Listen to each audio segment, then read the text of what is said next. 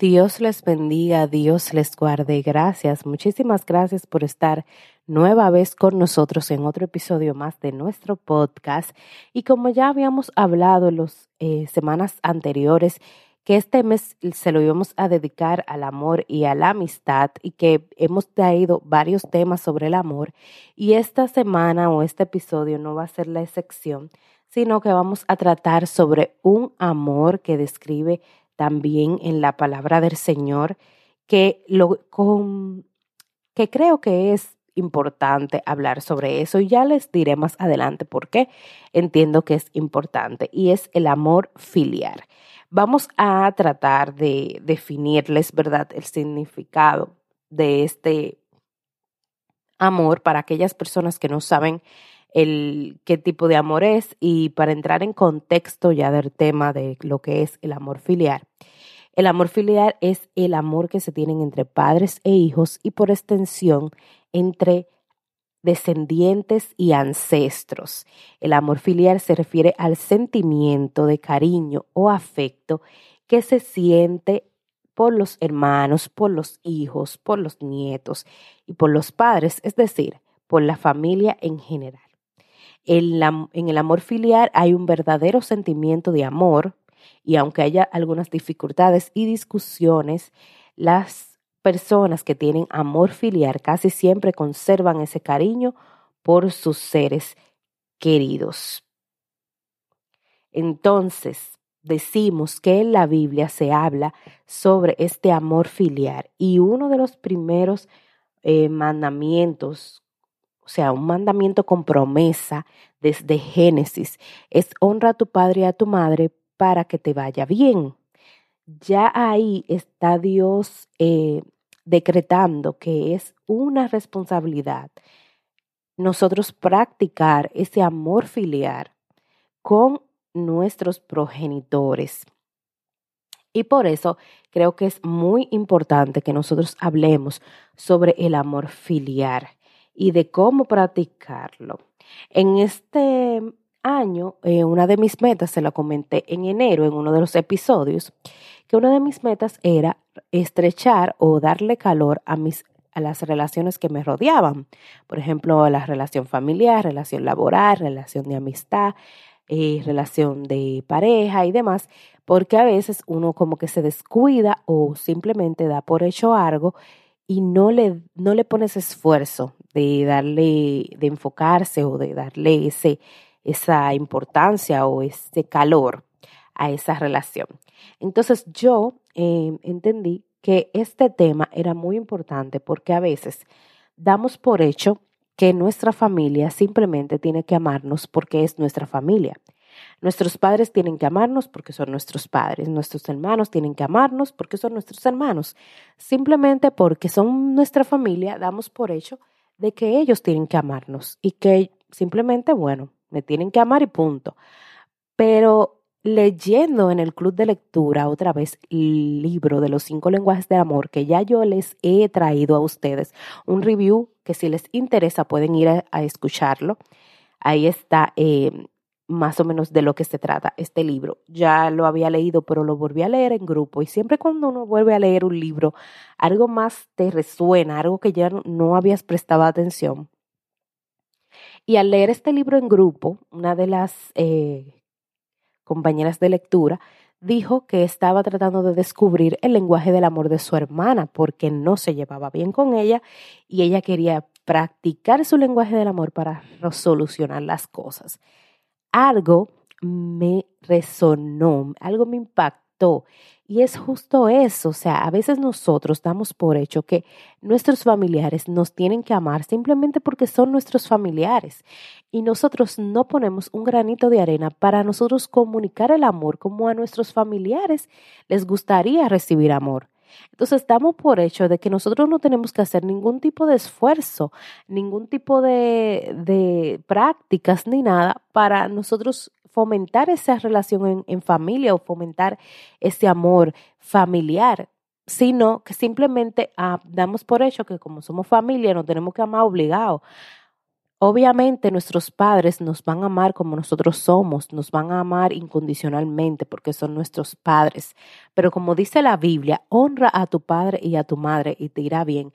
Lo que te quiere dejar dicho es que tú tienes que practicar ese amor, ese amor que describimos en el episodio pasado, en el episodio de Corintios 13, ese amor limpio, ese amor verdadero, ese amor puro con tus padres porque ahí tú lo estás honrando a ellos. Cuando tú practicas un verdadero amor con tu familia, cuando tú hablas eh, con ellos y fomentas esa relación de familia, no simplemente con el hecho de que, ah, sí, eh, mi hermana me va a amar, mi hermano me va a amar, mi papá, mi, mi mamá me va a amar, sino que uno lo honra practicando ese amor con ellos, hablando su lenguaje del amor. Qué bonito sería que cada familia conociera el lenguaje del amor del otro, porque sí, sería más fácil eh, amarse.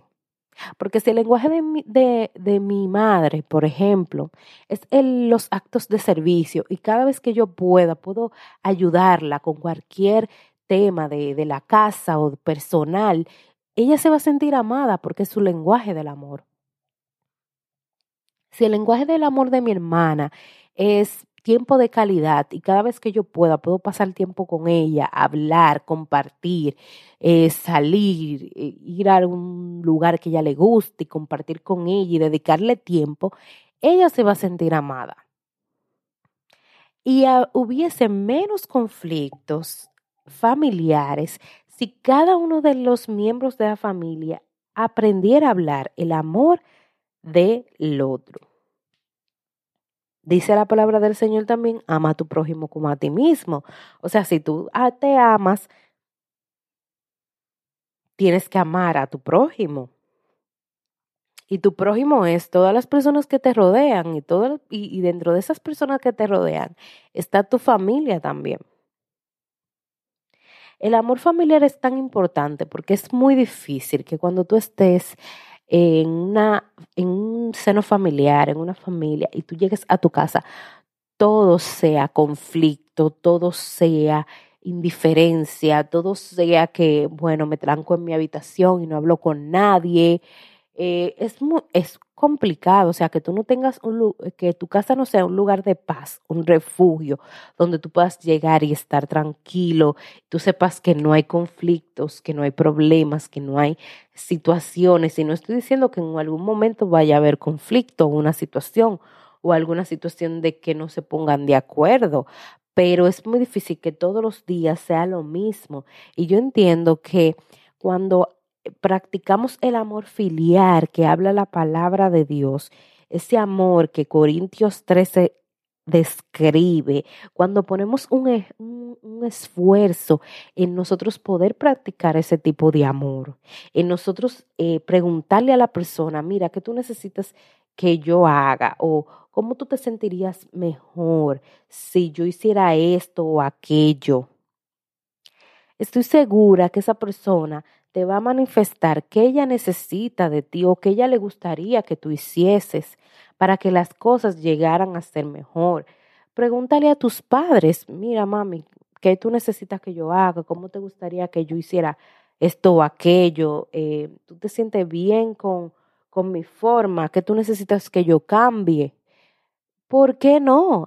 Eh, uno necesita saber ese tipo de cosas. Yo soy de las personas que constantemente vivo preguntándole, bueno, a mi esposo mayormente, mira, ¿qué no te gusta de mí? ¿Qué hice mal? ¿Qué, qué no te agrada? Dime que yo tengo que cambiar. Y no es un tema de inseguridad, es que yo necesito saber si es, se siente cómodo, si, él, si está bien como lo estoy haciendo, porque si yo, yo puedo creer que estoy bien y, y él puede pensar y él puede sentir que yo estoy mal y no querérmelo decir.